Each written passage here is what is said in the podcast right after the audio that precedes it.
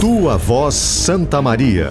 Entrevistas, personagens, soluções para a cidade e atrações especiais. Parceria BK Construções, Sicredi, Universidade Franciscana e Sinduscom.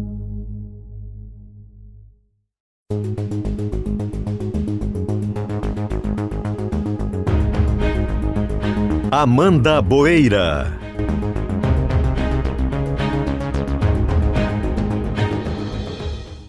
O Tua Voz Santa Maria conversa hoje com José Mariano Beltrame, ex-secretário de Segurança do Rio de Janeiro, mas Santa Mariense. José, bom dia, bem-vindo. Bom dia a você, bom dia a Santa Maria, a todos os meus amigos e parentes ali dessa querida cidade. Junto com a gente para fazer a entrevista, Cid Martim, repórter especialista de segurança da Rádio Gaúcha do Grupo RBS. Cid, bom dia dia, é um prazer, uma honra estar aqui com o secretário Beltrame. Um abraço para Amanda e para todo Santa Mariense. Secretário, eu começo lhe perguntando. Eu já sei uma parte desse caminho, mas que caminho que o senhor trilhou para sair aqui do centro do estado, aqui do coração do Rio Grande, e chegar no Rio de Janeiro em um momento tão importante, né? Porque fez história no Rio. Eu acho que tem muito a ver com o caminho de muitas pessoas que passaram por Santa Maria, que passam pela universidade, é, é, a gente é, se forma né, em Santa Maria e, e, no meu caso eu trabalhava na Polícia Federal daí, a qual eu devo muito aos colegas da Polícia Federal aí de Santa Maria, especialmente também de Porto Alegre. E é, a Polícia Federal me oportunizou várias saídas do Estado a trabalho. Né, é, várias saídas do Estado a trabalho, era na época um método que a polícia usava de levar policiais de outros lugares para fazer investigação em outros lugares, né? E eu aproveitei estas oportunidades, outros colegas também, uns menos, outros mais, enfim. E a partir daí comecei a andar por vários lugares do Brasil, eh, trabalhando em vários locais. Posteriormente a isso veio o concurso para delegado da Polícia Federal, a, a, a gente fez e retornei a Santa Maria, mas logo depois a, a, a, Polícia Federal fez no Rio de Janeiro, já prevendo os eventos que poderiam acontecer lá, aqui no caso, e fez um grupo chamado Missão Suporte para fazer um, um estudo sobre a criminalidade carioca.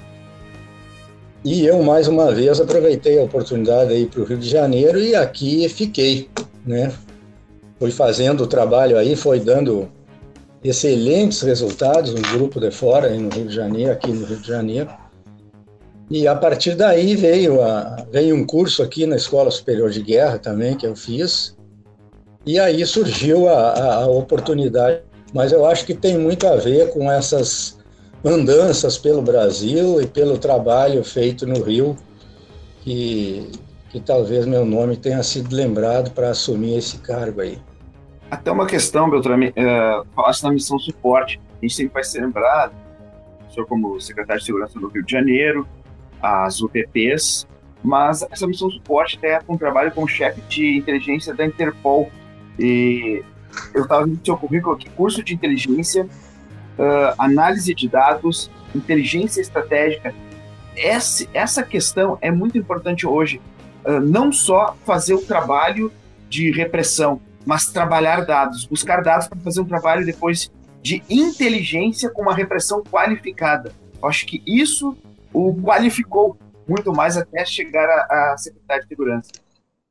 Não, não tenha dúvida, né? Eu, uh, uh, nós pegamos uma época em que a, a, a, a internet, né, as coisas chegaram, né, atropelando, a tecnologia chegou atropelando não só a atividade policial, mas como toda a atividade que, que, que nos envolve.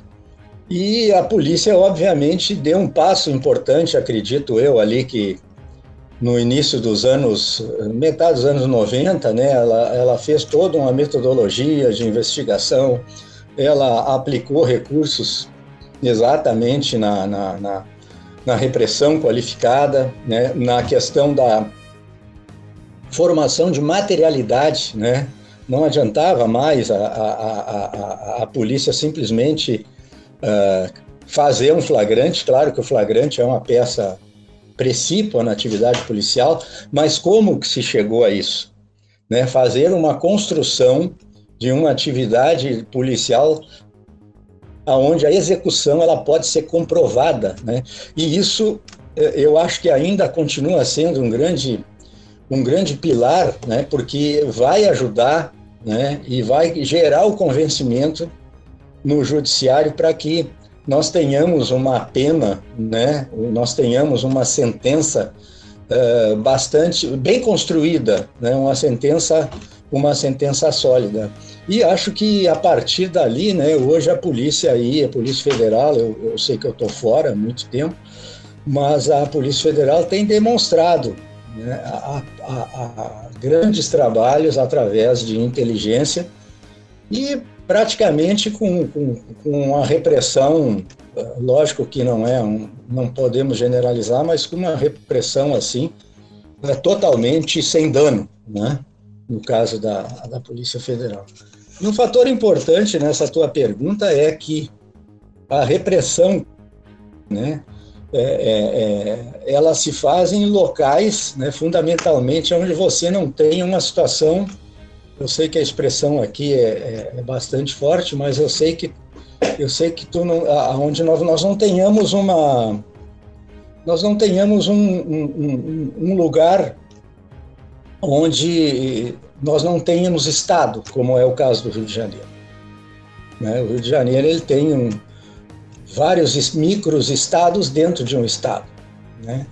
Então aí as coisas se complicam por quê? Porque você entra num, num lugar de guerrilha, né, alguma coisa parecida com isso. Né? Então a questão da repressão qualificada ela se dificulta nesse ponto. Né? Fica mais difícil, mas a inteligência continua sendo o instrumento, o instrumento racional de se fazer polícia investigativa. O senhor fala sobre esse, essa expansão da internet. Acho que vale dizer né, que nesses últimos 20 anos foi um, um boom aí muito significativo. Como que o senhor percebe isso dentro do trabalho da polícia e também como que isso tem beneficiado ou então dificultado o serviço da polícia por beneficiar esse outro lado? É, exatamente, né? Eu acho que na tua pergunta está um pouco da resposta porque isso ajuda a polícia, mas também a, a, tem situações de que você é, encontra o outro lado, né? O, o, criminoso também usa essas estas ferramentas, né? Mas a questão é que o crime ele precisa se movimentar, assim como nós nos movimentamos no nosso dia a dia. O que você tem que fazer é usar essa tecnologia e ficar muito atenta a ela porque fatalmente ela vai lhe levar ao resultado que você quiser. Agora, é que você pretende, mas você precisa, sem dúvida nenhuma, fazer um acompanhamento bastante forte, bastante firme, a, a, a, dioturnamente nessas questões, porque é, o crime se movimenta é, não muito diferente como nós nos movimentamos no nosso dia a dia. Porque e aí usa nós temos exatamente usa a tecnologia. Né? Eu me lembro há muito tempo atrás ali na, na, na, em uma determinada cidade quando nós entramos na casa da pessoa, obviamente com mandado, aquela pessoa estava com o computador aberto à época, fala, fazendo uma ligação internacional por IP. né? Isso há, assim, acho que há quase 20 anos é, logo que isso estava, e aí a gente via, gente, como as coisas, né? Mas o que nos levou ali foi a, a, a permanecer na investigação, insistir com ela, né? E acompanhar até poder chegar nessa no desdobramento disso. A tecnologia é algo que veio, sem dúvida nenhuma, para ficar. Ela ajuda a todos, não vou dizer o lado A ou B, né? mas você sempre tem um fator, um lado, um pedaço disso que é humano. Né? E aí que você tem que acompanhar e, e, estar sempre atento a, a qualquer mudança dentro dessa rotina. Perfeito, até porque eu achei muito importante o que você falou, não só da tecnologia, mas do acompanhamento. Mas uma questão que eu noto muito nesse acompanhamento que eu faço uh, na área policial, na área de segurança, a gente, até um detalhe antes, secretário, uh, nessa questão de tecnologia, uma vez cumprimento o mandato da Polícia Civil aqui, já há uns 8, 7 anos, eh, na região metropolitana, acho que era Sapucaia, Javali dos Sinos, uh, foi curioso que todos os mandados que a gente foi junto com a polícia, as portas já estavam abertas e as pessoas dizem, pode entrar, pode entrar. Vazou no Conselho Nacional de...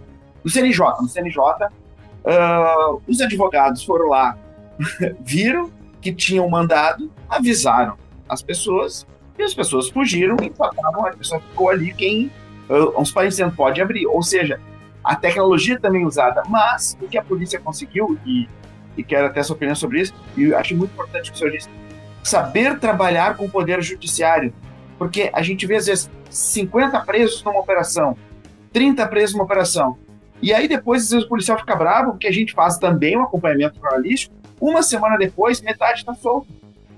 Então, essa é uma questão de saber ter um fundamento jurídico para que essa pessoa continue presa. Sem dúvida nenhuma. E aí você faz o que é possível. E o que, que é possível? Uma construção probatória forte, sólida, que permita ao judiciário a, a dar uma sentença uh, com muito mais segurança, com muito mais firmeza uh, disso, né? Uh, esse caso que você falou, isso acontece ou acontecia muito, né? Acontecia muito porque isto é um sistema, né? O juiz muitas vezes faz isso e alguém lá, ou ele mesmo, é, como os, joga aqueles mandados né, num sistema eletrônico e ele é publicado. Né? Muitas vezes o juiz não percebe ou a, a, a, as pessoas lá que trabalham lá não percebem e aquilo sai publicado naquela noite ou naquela manhã, né? E muitas vezes o trabalho fica fica prejudicado. Né? Mas é assim, eu acredito se durante a investigação você tiver um contato, claro que você a cada uh, 10, 15 dias você dá vista sempre isso ao Ministério Público que leva. Né? Isso aí são consertos, né? são coisas que podem, uh, na relação da polícia com o judiciário, fazer com que não ocorra, né? ou com que se minimize isso. Porque muitas vezes não é um ato de má intenção, é simplesmente um procedimento tecnológico que está na rotina das pessoas e acontece. Tá dentro do sistema, não tem como, né? Eu acho que até a Amanda é, é, teria uma sobre isso também, mas é é um, é, é um sistema que é, o que o senhor falou depende da conversa, depende do contato, mas é, é um risco que se corre. Eu não sei se já está, eu, eu não tenho visto mais ultimamente isso, é, secretário. É, felizmente até, né? É, os mandatos têm, têm ocorrido. Mas isso foi motivo aqui já, o senhor deve ter acompanhado, já faz uns 7, 8 anos, é, envolveu, é, acho que se eu não me engano, o chefe de polícia era o vice-governador Ranulfo Era Júnior na época, e houve todo o sobre isso. Acho que foi início uhum. dos anos 2010 por aí. E é uma questão que. É, que é isso acontece. Eu, eu mesmo, isso acontecia muito, né? Isso acontecia muito. Esse material ele tem que ser publicado, né?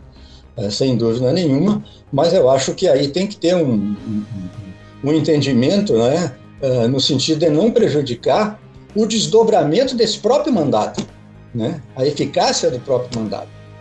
E talvez torná-lo público, né, uh, uh, em questão de horas, pode botar fora todos os motivos que originaram a expedição daquele mandato.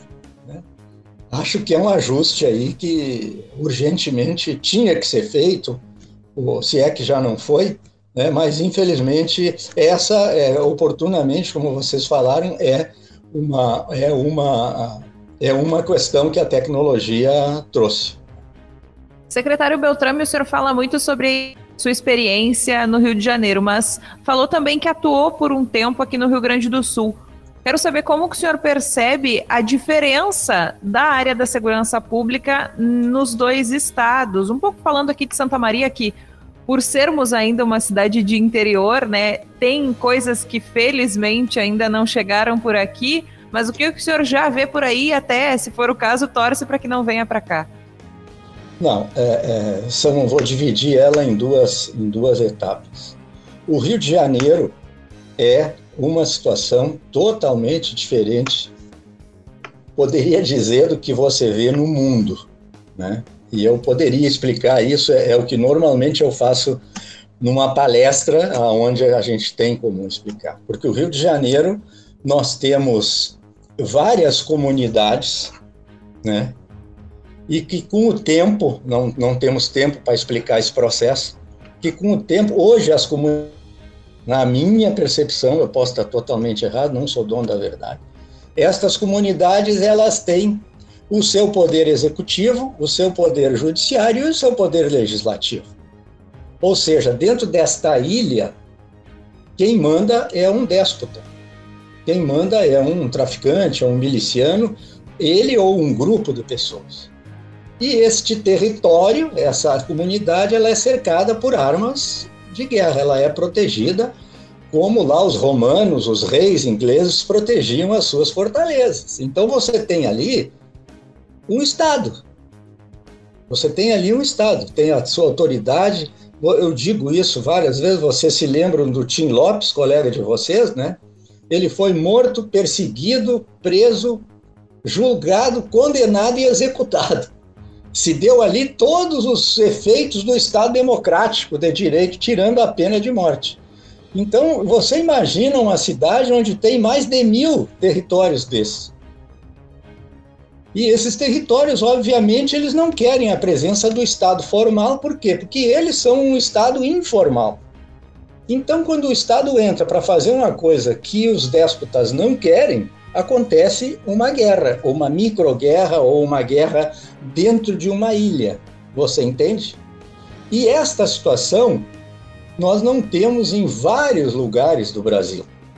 Em vários lugares do Brasil nós temos uma criminalidade urbana, mas nós não temos ainda essa ideia de território dominado. Eu vejo que isso hoje está, sem dúvida nenhuma, aumentando. Nós temos alguns lugares, eu tenho ido para o norte, e infelizmente nós temos em alguns lugares. Porque quando o Estado entra, mesmo professor, escola, saúde, não vou falar de segurança, ônibus, o gás, a, a, a internet, e, e este serviço tem que pedir licença para entrar, consequentemente, nós não temos democracia. Nós não temos Estado democrático de direito. Se um professor, para ir lá dar aula, tem que dizer: olha, eu vou dar uma aula. Se um médico vai atender num posto de saúde e passa por pessoas armadas, né? Se uma criança, para ir na aula, passa por pessoas de moto transitando com fuzis, né, eu pergunto que educação é essa? Né, que saúde é essa? Um, um, carro de aplicativo, como aqui no Rio de Janeiro, ele não pode ir em certos lugares. O, o carro do aplicativo tem que pedir para entrar, ou é só os, os caras que eles querem que faça. Então, eu acho que este seria o, o, a, a, a, o motivo, é, assim, ideológico, né? Que, que, eu, que, eu, que eu digo porque que o Rio de Janeiro, essa é a grande diferença, é que nós temos territórios dominados. Não é que a polícia não entre, claro que a polícia entra, mas quando a polícia entra, acontece o que vocês estão acostumados a ver. Aí não tem, não, é difícil você aplicar ali uma repressão, como nós falamos inicialmente, qualificada. Por quê? Porque, na verdade, é uma micro, é uma micro revolução de estados, o estado formal contra o estado informal. Então, eu acho que isso nós não temos em Santa Maria, não sei hoje como é que está Porto Alegre, mas isso também, obviamente, se você não cuidar, as pessoas vão se assenhorar dos territórios. É aquela velha lógica, né? Se, é, é se você, se o Estado não vai lá, alguém já está lá pelo Estado. Alguém já está lá. E isso também tem uma origem, na minha visão, que começa muito com desordem urbana.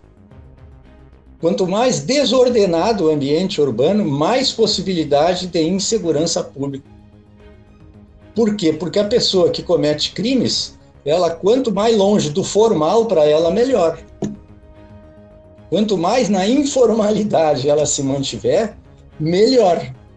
Né? Porque, por exemplo, nós aqui temos casa, residência, número de telefone, todo mundo sabe como achar vocês e como me achar.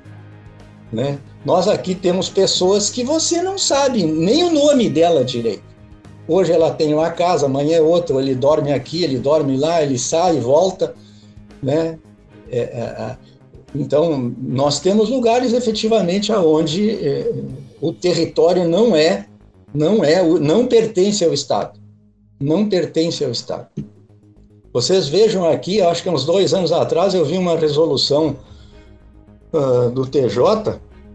É, isso aí até nem fui eu que disse, foi um outro era numa palestra que eu estava, foi uma, uh, o Tribunal de Justiça, ele tinha assim, não consegue intimar uma pessoa, né? uma intimação normal lá de um, processo, uma pensão alimentícia que chega, né?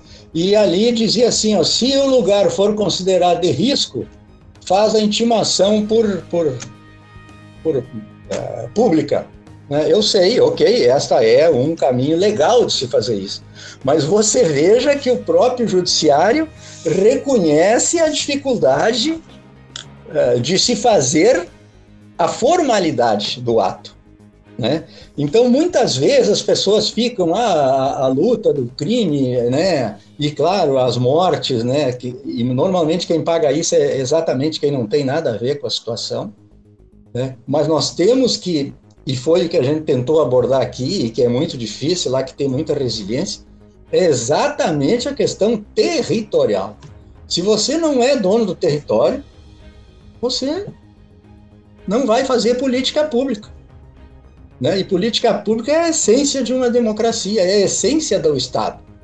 Né? Então, eu acho que este grande problema né, é, nós não temos em Santa Maria, por exemplo. Em Santa Maria, muitas vezes, eh, você fazendo um ordenamento de polícia ostensiva, boas investigações, né, eh, você consegue, de uma certa forma, obter resultados, distensionar a situação, né? Eu acho que outra coisa que temos que ter em mente é que em segurança pública você não vence. Você não pode dizer, olha, vamos tomar essa atitude aqui, vamos resolver o problema, né? É, é, é, você tem que trabalhar com distensionar situações, diminuir, antecipar e diminuir uh, incidentes criminais, porque a violência, infelizmente, ela é do fato social. Nós não temos uh, como resolver isso, né? Uh, você pode ver até em países desenvolvidos, você está tranquilo lá, entra um lá num cinema, num colégio, e isso é do fato social. Então, eu acho que sempre uma autoridade que trabalha com segurança pública, ela não pode dizer, ó, nós vamos fazer isso, vai resolver. Não. Nós vamos sempre buscar distensionar índices, diminuir índices, né? Porque a violência, infelizmente, a gente vê toda hora na, na, na, na aí na internet eh, casos, casos muito tristes de, de violência. As UPPs, né? Você puder falar, mas dentro de uma analogia, é, o Rio de Janeiro, que o senhor encontrou lá por 2007, 2007, 2008 ali, o senhor ficou por 10 anos como secretário de Segurança no Rio, em dois governos, que isso é até é, uma questão de se parabenizar, porque geralmente troca o governo, troca o secretário, quer uma linha nova, mas mostrando que o seu trabalho deu certo. Em 2018, estava vendo alguns casos de 10 anos de UPPs, que até 2013 o índice é, de criminalidade, de morte violenta das pessoas nas comunidades, começou ali com Dona Marta, se eu não me engano, né? Sim, a sim. A redução foi muito grande, o senhor ainda estava como secretário. E depois, para que está 2018, aumentou um pouco, mas mesmo assim continua com a média uh, abaixo da média do Rio de Janeiro. E isso tem tudo que o senhor falou, é o Estado estar lá dentro. Não só o Estado como às vezes o, o estado policial, né? As pessoas muitas vezes confundem, ah, isso é o estado policial. Não, o estado, é. o estado está sendo policial aí simplesmente para entrar. Exato. A UPP não é a oitava maravilha do mundo. A UPP nós nós achamos que para o estado fazer seu papel, né? Que muitas vezes diziam, não, eu não posso botar creche, não posso botar médico, aquele discurso político, né? Porque tem que pedir licença e a gente não se sente lá, não se sente seguro. Então vamos fazer o seguinte: a polícia vai entrar para permitir que você faça o que nunca fez, para que você minimize a dívida social que você tem com aquelas pessoas. Né? É, é não é para a polícia fazer polícia lá, é, é para a polícia se preparar o terreno para que as ações que efetivamente vão impactar lá na frente em segurança, né, aconteçam. Aconteçam. É, é, esse é o, o é território, é devolver o território. Esse é o ponto. Embora muita gente procure distorcer para cá, mas este é o ponto, porque se você não tem território, você não tem nada. Não adianta, é, é, é eu faço assim um paralelo. Ah, o Brasil tem não sei quantas milhas marítimas. Tudo bem, ele tem. Eu me lembro quantos barcos pesqueiros a Polícia Federal de Rio Grande pegava ali, barcos uruguaios. Então, uma coisa é você ter, uma coisa é o formal, outra coisa é você ter, né, e a lei diz que é seu, mas integrantes da sociedade se assenhoram daquilo ali. E isso muitas vezes é questão de ordem urbana, é não deixar as coisas acontecer. Né? Não é questão de dizer que o pobre não tem. Claro que o pobre tem direito, mas o pobre tem direito a cobrar do Estado uma política pública habitacional para ele. Invadir, ninguém tem direito de invadir, mas tem direito, tem que ter uma contrapartida, e a contrapartida, para mim, é ordem pública. Agora, o Estado ele vai indo a reboque disso tudo. Né? Muitas vezes ninguém quer se indisponibilizar com essas coisas e vão ficando quieto, né? E as coisas vão saindo desordenadamente até que chega num ponto que você tem um micro-estado, uma micro-região com as suas próprias leis. E o senhor acredita, eh, eu vi que algumas foram desativadas. A maioria segue, eh, pelo menos dados que eu vi de 2018, eh, operando. Esse trabalho, até o Witzel falou que podia continuar é, e reestruturar melhor as UPPs. Esse trabalho, pegando a analogia daquela época, agora, é, com esse trabalho da, da UPP, algumas sendo desativadas, outras é, com promessa de reestruturar. Dentro desse parâmetro social, dessa analogia que o fez, no Rio de Janeiro, é, esse exemplo para o resto do Brasil, para evitar, por exemplo, Santa Maria, aqui Porto, lá Porto Alegre também, é, que lá já temos algumas duas facções, inclusive uma delas se aliando a, a dos presídios de São Paulo já, infelizmente temos isso em Porto Alegre, é como ter o Estado cada vez mais democrático, mesmo é, tipo o PP, mas permitindo para que outros serviços, não só a polícia, mas que outros serviços do Estado possam estar e não ficar sendo esse domínio do, do déspota, né, como o senhor até disse. Fundamentalmente, não só a polícia, eu acho que essa é a palavra, né? É que segurança pública as pessoas associam muito a aprender, a, a enfim, claro, tem que, tem que fazer, né? Uh, uh, mas eu acho, por exemplo, aqui no Rio de Janeiro, uh, aqui no Rio de Janeiro, muitas foram desativadas. Eu acho, não, não, não acho que isso esteja errado. O que eu acho é que você, o, o, o, a autoridade pública, ela sempre, sempre tem que trabalhar, na minha visão de ver, mais uma vez, é, passando credibilidade, passando confiança, passando legitimidade o máximo possível. Não que eu, não que as autoridades públicas não sejam legítimas, estou dizendo, mas aumentar a proporção disso, é, passar para as pessoas o que que ela quer, aonde ela pretende chegar. Ou seja, se você tem 10 UPPs, o Estado não está conseguindo manter, você é, é, eu não sou contra terminar com algumas, mas eu acho que se fosse no meu caso, e não sei qual é os motivos todos que levaram a, a, a assim simplesmente a abandonar, eu, por exemplo, hipoteticamente, se eu tenho 10 e não consigo manter 10, eu acabo com 3. E pego essa estrutura dessas três que eu, que eu terminei e jogo nas outras sete. Por quê? Porque eu acho que você está dando duas mensagens. A primeira é que o projeto não acabou. O projeto vai continuar. Né? Eu estou dizendo assim, eu estou tirando daqui para botar lá, porque eu não vou desistir. Né? E no momento em que essas sete comunidades receberem este, vamos dizer assim, reforço, você também vai dizer para a sociedade: olha, o Estado não vai desistir da gente. O Estado não vai desistir da gente. Eu acho que fica uma mensagem muito clara: olha, eu vou me retirar para fortalecer outros, mas eu vou, vou entregar essas três aqui novamente.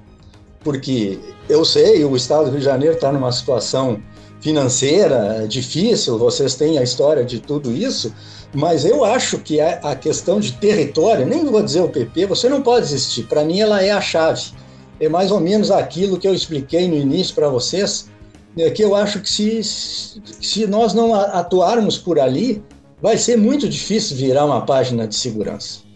Mas é, é, é, eu acho que é uma palavra que assusta muito político, é a palavra cidadania, né?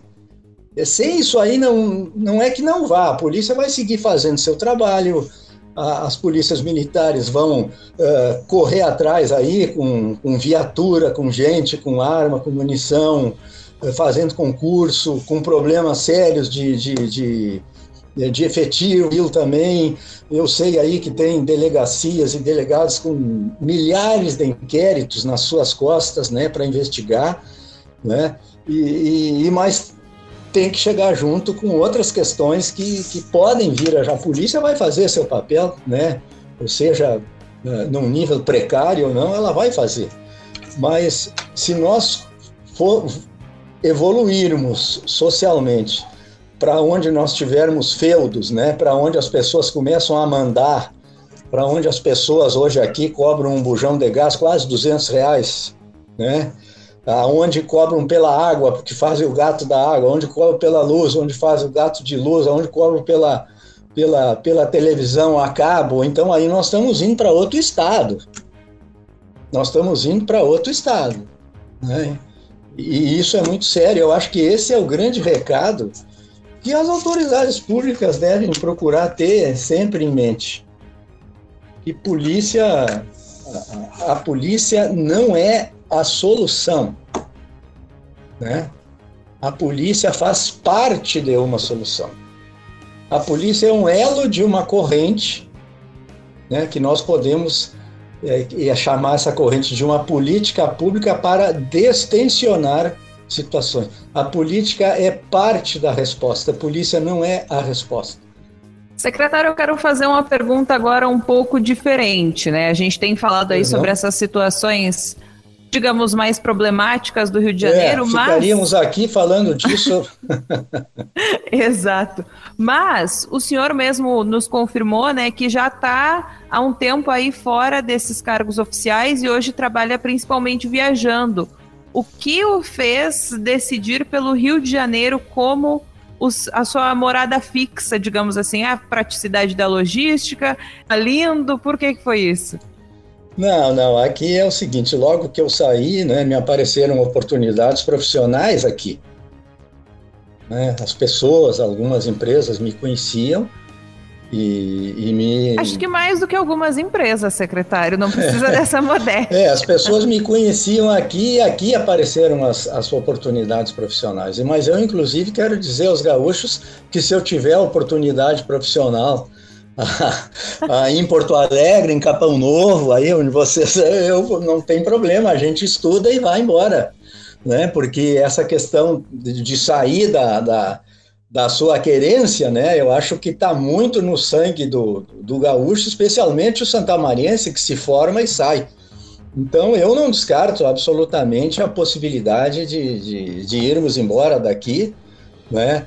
É, é, mas o que me fez também é que eu tenho quase 40 anos de, de serviço público, outras oportunidades, outros horizontes, outros desafios, né, que eu acho que, embora já com quase meus 65 anos, ainda acredito que posso contribuir com alguma coisa. Então, aonde houver espaço profissional para dentro dessa possibilidade privada, a gente está disposto a, a levantar acampamento.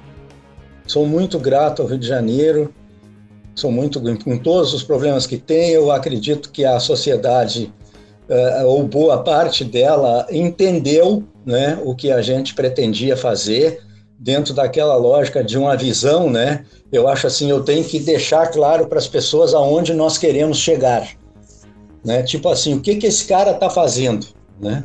Eu acho que a gente conseguiu passar a isso uh, uh, e o Rio de Janeiro, na minha visão, né, não quero ser pretensioso aqui, ele entendeu isso por dois, inclusive por dois caminhos. Tantos os índices de criminalidade lá na época, pode estar tá lá para ver, né?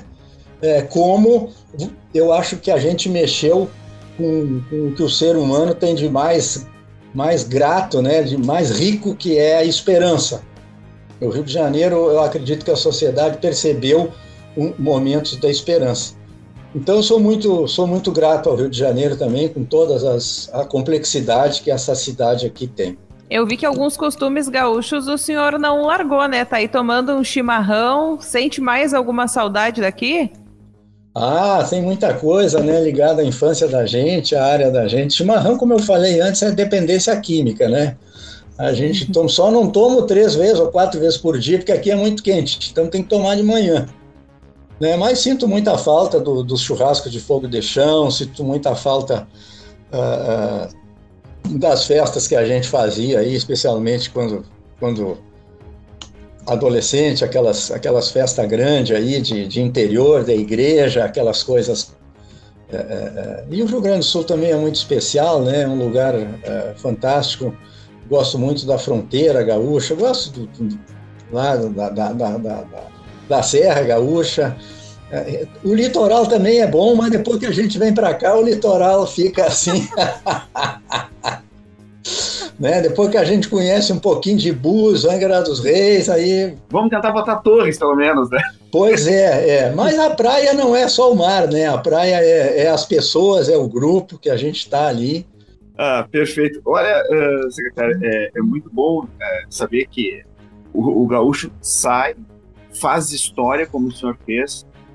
Eu posso dizer isso uh, porque eu estava lá eu e Humberto Treze, que depois até fez uma entrevista com o senhor aí para Zero Hora, a gente teve na, na retomada da Vila Cruzeiro, de novo, a gente acaba falando, mas quer falar de esperança brasileira, porque o Rio de Janeiro é o coração do Brasil.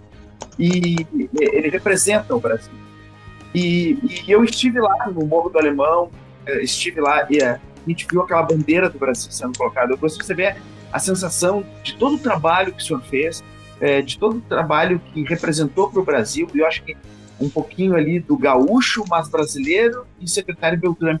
Vendo aquela bandeira lá no Morro do Alemão, a gente pode dizer assim, realmente a sociedade é, faz parte, todos fazem parte da sociedade, eu disse que tem que ter é, é, não só a polícia, a gente fala muito em construir presídio, mas acho que a gente tem que construir mais escola, mas aquela bandeira, aquela sensação, a pessoa, o, o Beltrame, há mais de 10 anos atrás, vendo aquela bandeira ali, aquela sensação que o senhor teve ali, aquele dia em que eu acho que o Brasil disse: puxa vida, a gente unido, a gente pode vencer o crime.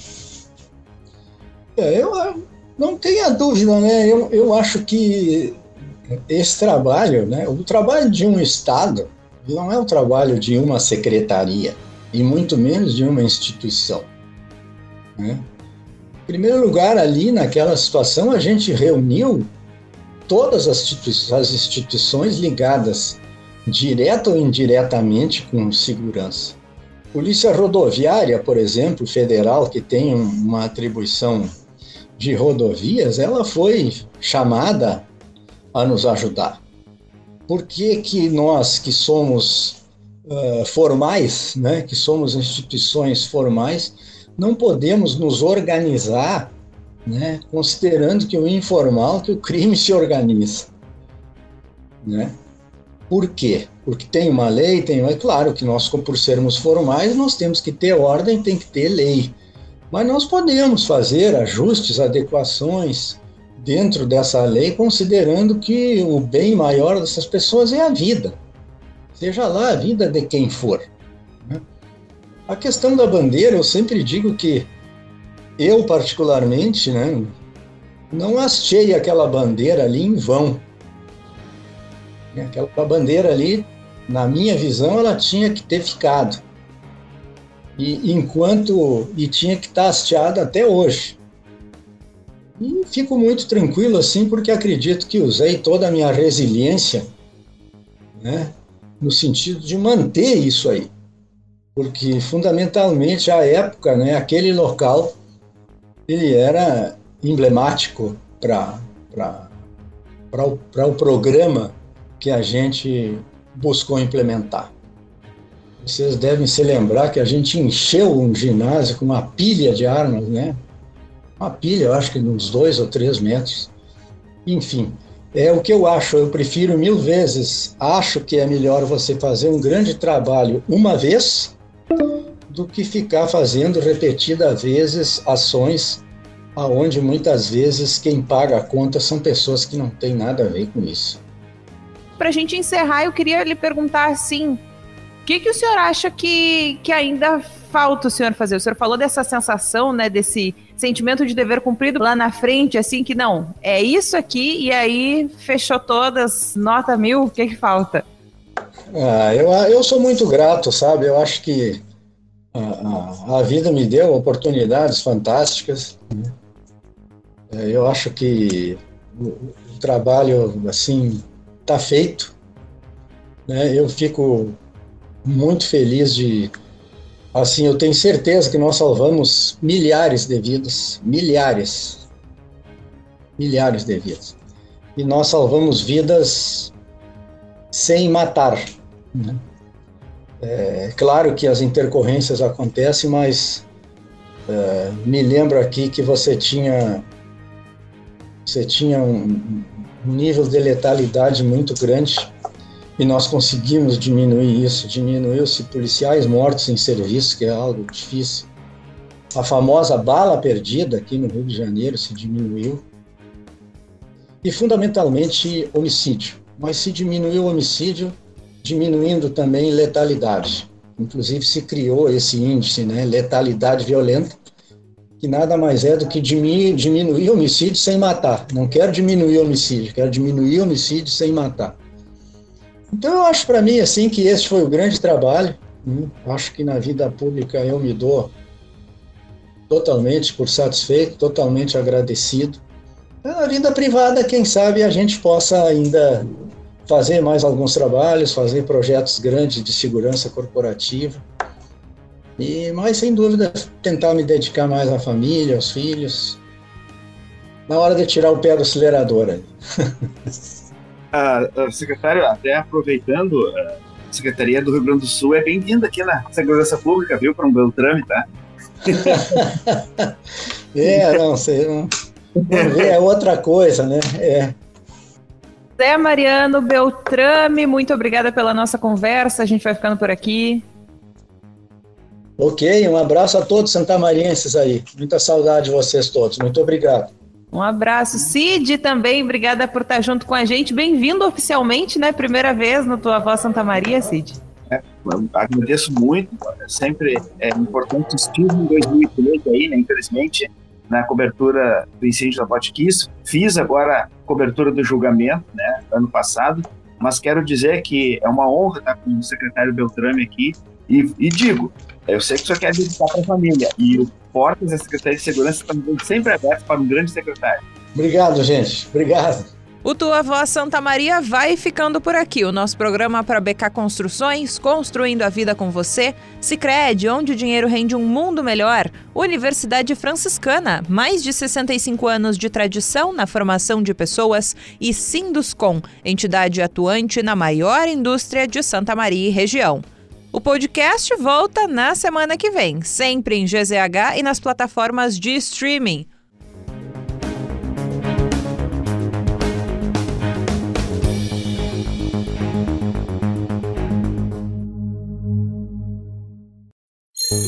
Tua Voz Santa Maria.